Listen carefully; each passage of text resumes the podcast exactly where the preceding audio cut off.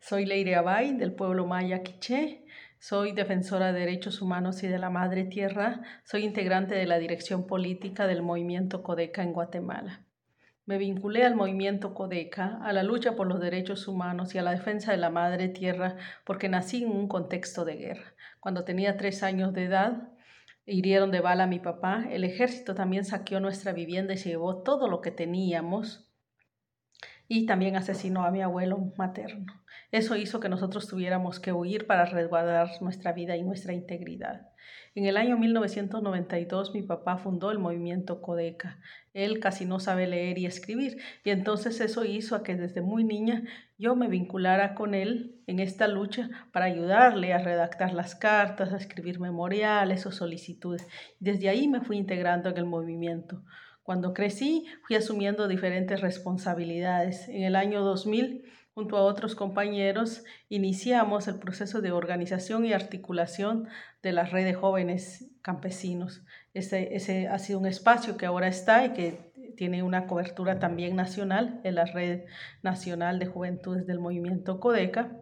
Después yo me fui vinculando a varios procesos, responsabilidades por ejemplo, ya no fue solo de escribir las cartas, las solicitudes del movimiento Codeca, sino también en dos ocasiones he sido electa como presidenta de la Junta Directiva. Actualmente soy parte de la Dirección Política Nacional. También he asumido responsabilidades, por ejemplo, la la investigación sobre condiciones laborales agrícolas, la investigación sobre el tema de la tierra, el impacto del acceso a la tierra que han tenido las familias campesinas después de la firma de la paz y la formación sociopolítica. En el año 2012 también iniciamos a hacer un proceso de reflexión en las comunidades para evaluar nuestra lucha y nuestros avances después de 20 años de estar en Codeca, de estar organizado Codeca. Y ahí, después de todas las reflexiones en las comunidades, llegamos a la conclusión de que como movimiento tenemos que trascender de la lucha por la incidencia a la lucha por constituirnos como sujetos y sujetas de derechos. Y es por eso que ahora la apuesta principal del movimiento Codeca es avanzar en un proceso constituyente para construir el Estado plurinacional y de esa manera avanzar por el buen vivir de los pueblos. Toda esta lucha, la defensa de los derechos humanos, la defensa de la madre tierra y la lucha por cambios estructurales en Guatemala ha generado una serie de represión y persecución contra el movimiento Codeca. Eso ha hecho que en Guatemala el gobierno de Otto Pérez Molina creara una fiscalía contra Codeca, que se llama la Fiscalía contra el Hurto de Fluidos de Energía Eléctrica. Esta entidad ha funcionado solo para perseguir y criminalizar a compañeros nuestros. Ha iniciado procesos a más de 4.000 personas y ha encarcelado a más de 500 personas de manera injusta.